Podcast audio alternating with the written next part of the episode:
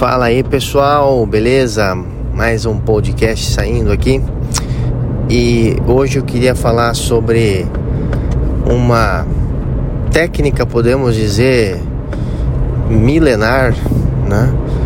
Que tem um poder incrível de nos abrir portas, gerar conexões reais com pessoas e, e nos favorecer demais no mundo dos negócios, no mundo dos, digamos assim, no nosso mundo é, profissional, mas também em todas as esferas dos relacionamentos, né, pessoais, amorosos, etc., familiares, que é sermos bons ouvintes ou ser um bom ouvinte.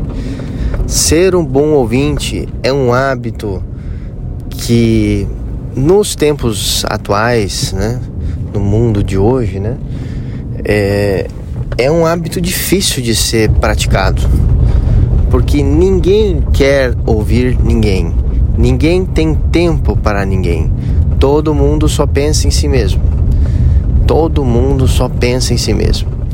Então, é, pessoal, ser um bom ouvinte ouvir mais e falar menos é uma prática, uma técnica tão, tão, tão poderosa que lhes confesso que quando entendi o poder dessa técnica, quando percebi o poder dessa técnica, é, as, uh, o mundo, digamos assim, falando da parte comercial, que eu já venho trabalhando, né, como comercial já com vendas, né, há já bastante tempo, né, já há muitos anos.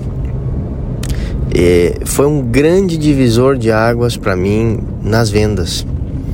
Mas depois eu fui percebendo que de tanto me esforçar por falar menos e ouvir mais, eu vi que isso também dava certo em todas as outras esferas de relacionamento da minha vida. É, porque isso tem que ser praticado, praticado, praticado, treinado. Isso é treino. É mudar os hábitos da nossa personalidade é uma questão de, de repetição, né?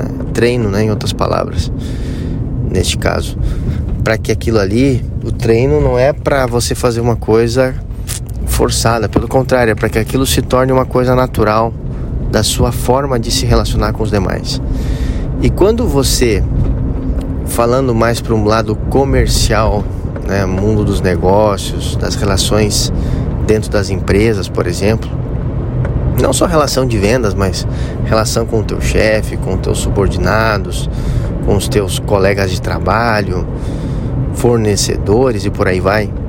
Ser um bom ouvinte ouvir, fazer perguntas e não falar, fazer perguntas, perguntas e mais perguntas, isso permite com que você assim é, crie uma conexão tão forte com a pessoa, porque é uma coisa inconsciente. A pessoa ela se torna, é, olá, ela se torna é, assim grata a você por ouvi-la.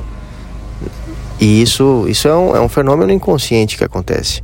Mas ele acontece e é um fato, e quem pratica isso que estou falando, né, sabe que é assim. A pessoa fica muito feliz de te ouvir. Ele, perdão, fica muito feliz de você ouvi-la. Por que, que a psicologia está crescendo tanto e tanto e tanto no mundo? Porque por falta de ter bons ouvintes, né? E claro, e por várias outras questões também envolvidas, né? crises, síndromes e por aí vai, né? Claro que na psicologia entra outras, outras variáveis, né? Mas essa também é uma delas, é uma falta é, de carência, né? A pessoa precisa ser ouvida.